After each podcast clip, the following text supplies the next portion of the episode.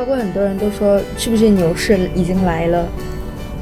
牛市其实你也知道，嗯呃，我我看到有一个有一些统计嘛，嗯今年是一个缩量的年啊。嗯，你说比特币减缩量，半的年，就是今天早上的时候，有一位呃微博大 V 叫区块链威廉啊、他发了一条微博，他就说，其实，在二零二零年可以被称为减半元年，因为像 E ETC、BCH、BSV、BTC，还有 Dash，还有 ZEC，还有 ETH 二点零上线，就是全部就是都会出现一个减产的这样的一个现象。对，对，针对这一点的话，就是罗克老师有什么样的一个看法？嗯就是你不说别的，BSV 也是要减半的，在嗯四月份就减。对对对，那那那么如如果这个算力大战还可能再提前，嗯那么那比特币也可能提前，就是说这个难度越来越增加。你看早上新闻，对，就是减半减产，就是说相当于说，但这减半幅度不大哈，就是嗯原来是十二个吧，然后再涨十二点五，再减到六六六六六个多了吧，对吧？相对来讲，嗯，减产的幅度不大，但是有一点就是，如果我现在换个换给你啊，就是说价格是一定的，年底总是说有一个价格，对不对？那现在是减产前你愿意多挖，还是在减产后多？如果竞争对手都是一样多，你当然希望在减产前抢到那些别人挖不到的你，你挖你来挖嘛。所以这个这个时候就是为了下半年卖，对不对？下半年肯定价格高嘛，嗯供应减少，所以这是一个经济学有一个概念，就是我们叫做供需决定啊，市场是供需决定的。嗯需就不用说了，因为这个随着比特币的曝光，大家都知道。那么一百个人知道，可能就有一个人买，对不对？那一亿个人知道，就有啊一百万人买。那你这个人口在增加，呃，这个曝光率在增加，使用在增加，那是不是采用率在增加？这很简单的一个道理。那么那供应是有限的，虽然我们每年都在都在产生很多，但是呢，它的总产生的数量在减少。嗯有一个叫 STO，呃 S to F 哦叫 stock to flow，嗯嗯，叫库存对流动的比率，对不对？所谓的库存就是囤嘛，嗯你囤的，就是有的是囤，就是出来的东西，嗯就是出来都，比如说啊，我举个简单的例子啊，这是一个很简单经济学的例子。现在有产出了，今年产出了一百斤的橘子，嗯每个人都拿一些走了，对不对？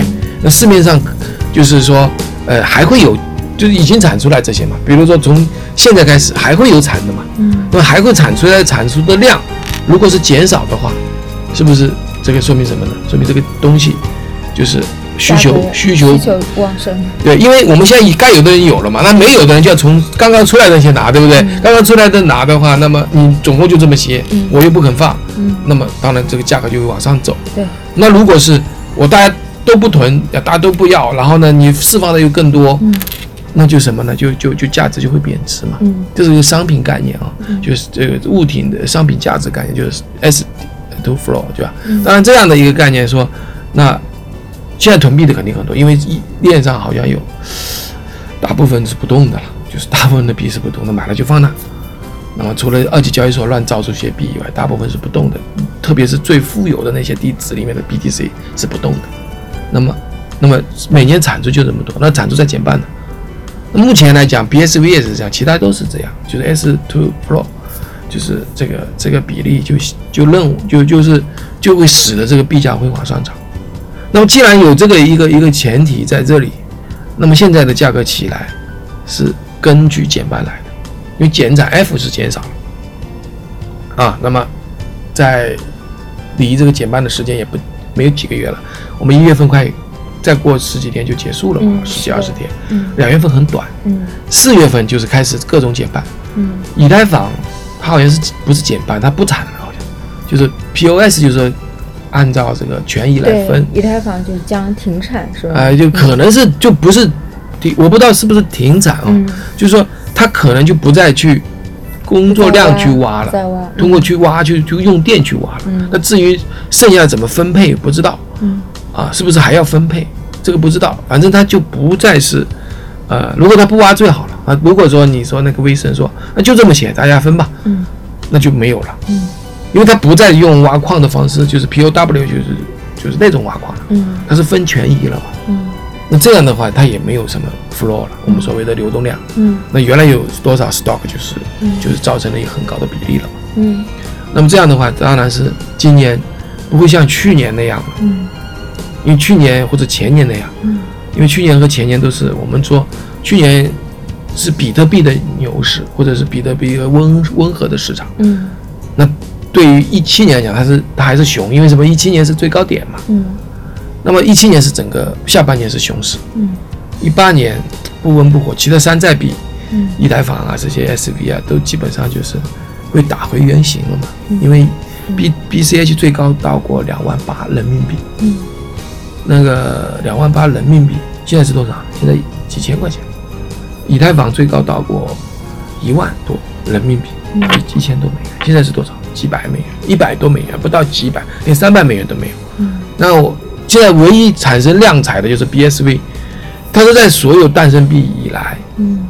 第一个创新高的，因为别人已经有新高了嘛。嗯。那从新高来讲，他们都跌的，嗯。只有 BSV 达到了四对 USDT 对美元比达到了四百六十多。对，市值一度超过了 BCH 啊，跃居第四名。啊！对对对对对对对对对，这是唯一一个，这是很很亮啊，就像大家都黑暗中你放个烟花一样的感觉嗯啊！大家都是涨百分之十，你涨百分之四百啊，人家是涨一天回两天，你是涨当当当当涨十天对还没有停，对，就是你在这里太出色了，鹤立鸡群，嗯大放光芒，而且又吸引焦点。那大家这个投资是数字加密货币，就是需要什么呢？炒作的题材，需要故事，需要有信仰，都具备啊，都具备。所以说，那我认为每一次都有一个领航者、领行者。像一七年，我觉得是以太坊和 BCH，先是第一波是 BCH，跟这个 BSV 是要打涨，然后再把这个棒交给了这个呃，交给了以太坊，以太坊再再往上走，走了起来两下。那以比特币呢，在这整个过程当中，其实是先涨了一点，后来就平和。那今年的情况，我觉得比特币的呃涨势呢，不知道会不会被他们抢去光芒。至少整个去年是比特币的光芒四射，但今年就不是了。今年开年就不是了，已经很明显就不是了。所以呢，呃，如果它带动整个行情，我我还是看好，因为我不觉得 BTC 只独独涨它，我觉得整个行业就不会凋零的，因为它没有什么应用。嗯但基本上，我觉得啊，在区块链这个概念和比特币这个概念，其实如果以太坊啊这些竞争币没有起来的话，其他链开发都没有什么意思。就先有的几个大链都没有什么应用，或者都没有什么价格或者激励机制，嗯都要在凋零，那你再做区块链其他东西怎么可能呢？嗯对吧？那么公链 BTC 的应用又特别少。嗯。最后，永和老师可以简单的跟我们聊一下 BCH 啊、BC、BSV 啊、BTC 它们之间的一个区别跟联系。呃，我再重复一遍，其实我讲了那么一点点，其实嗯三个都差不多，就是一个叫比特币系统啊嗯。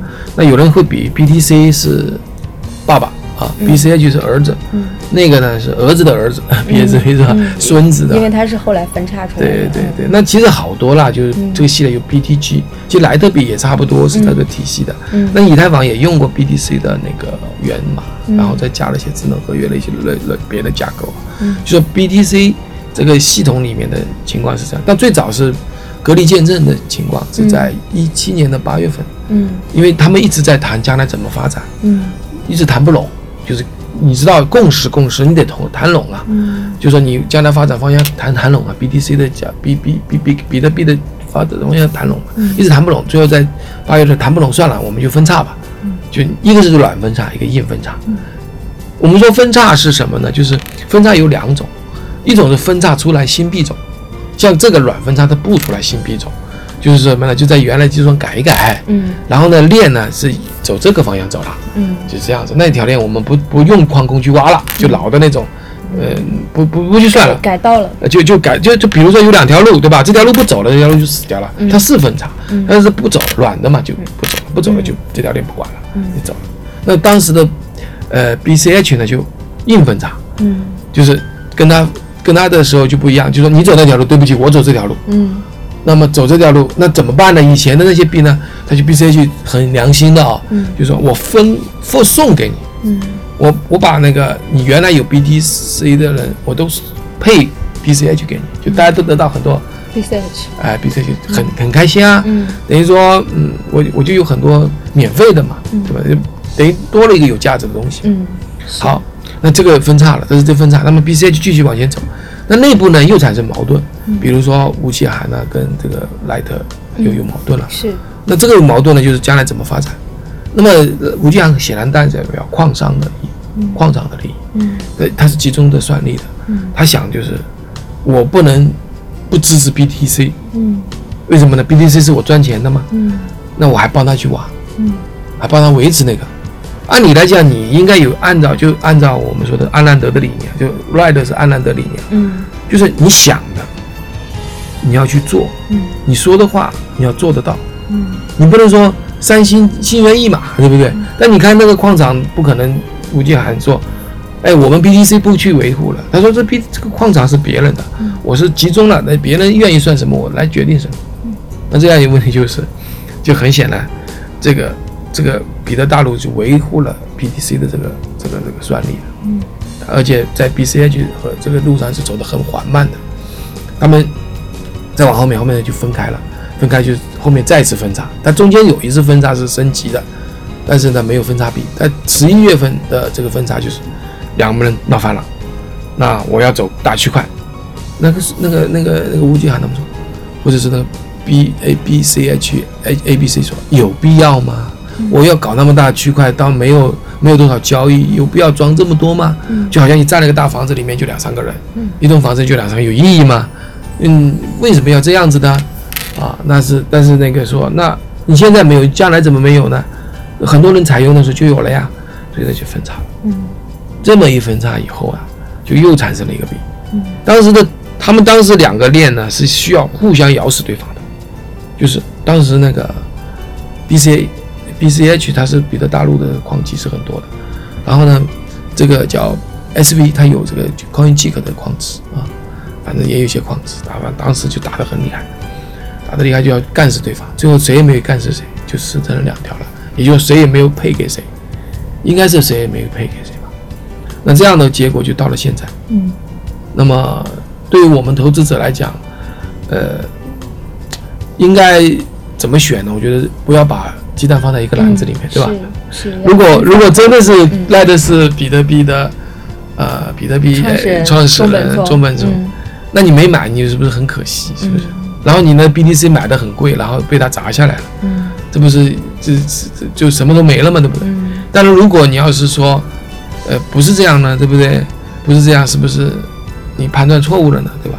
所以说，我觉得都有一点吧，嗯咱不为最好，但是也不能赌博，是不是？嗯所以我觉得现在的行情就是，大家如果没有买的话啊，嗯可以去去尝试买一点，一因为马上减半了嘛，嗯今年也不会是一个比去年肯定好。嗯第二个呢，就是呃呃，怎么讲呢？就是你这个每一种币种你都去了解一下。嗯到底是什么？你买的是什么？也不是那种短线想抛的，嗯不要去炒，试图去炒它。嗯我觉得长线持有，嗯而且我相信区块链的应用也好，嗯这个加密技术也好，还包括这个比特币系统也好，它不会衰亡，嗯一直说衰亡衰亡，到现在还没有被衰亡。嗯所以说，也许越来越多人反过来，年轻时代的人会对这个会产生一些兴趣兴趣更。更大的兴趣。你你现在其实我我我我这里多说两句啊，现在很多时候我们得改变观念，我们不是为了炒。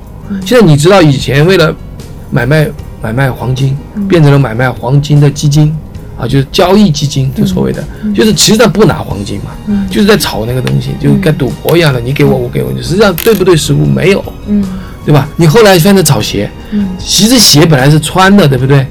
嗯，现在没有人买来穿，都是收藏着。对现在呢，实际上就是又给把鞋托管到一方，大家来炒，炒这个鞋，就是你多少钱买回来，也是一个也是个交易，对不对？嗯那看来的情况，其实价值呢，实际上实际上我认为还是在虚拟那里。嗯所谓的虚拟的，我们不是说固在价值，而是在交易自己的主观的价值，嗯就是你认为多少，我认为多少，然后我们来交交易这个就行了，并不是说一定要消费掉这个东西。嗯我们原来关键就是这东西一定要消费掉，那才是真正的东西，不是的，是你认为的一个概念，你去推，就交给更多的人，价值就起来了。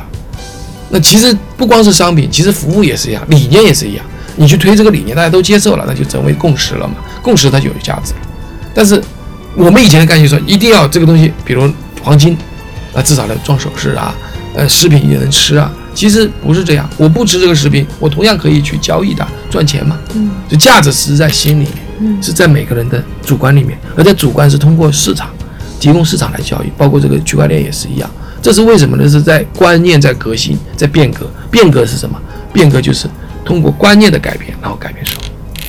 嗯，好好，谢谢谢谢鲁克老师。啊，今天讲的有点多。对，嗯今天鲁克老师其实跟我们很充分的分享了关于本本次 BSV 大涨的这样的一个事件。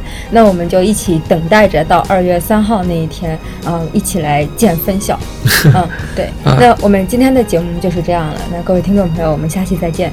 啊，好，现在呃，这个要补一句，就是 我们的所谓的谈论呢，不构成你投资，的建议不构成投资建议，大家还是投资要谨慎。啊。啊，对，嗯好，听听众朋友再见，谢谢那我。们下期再见。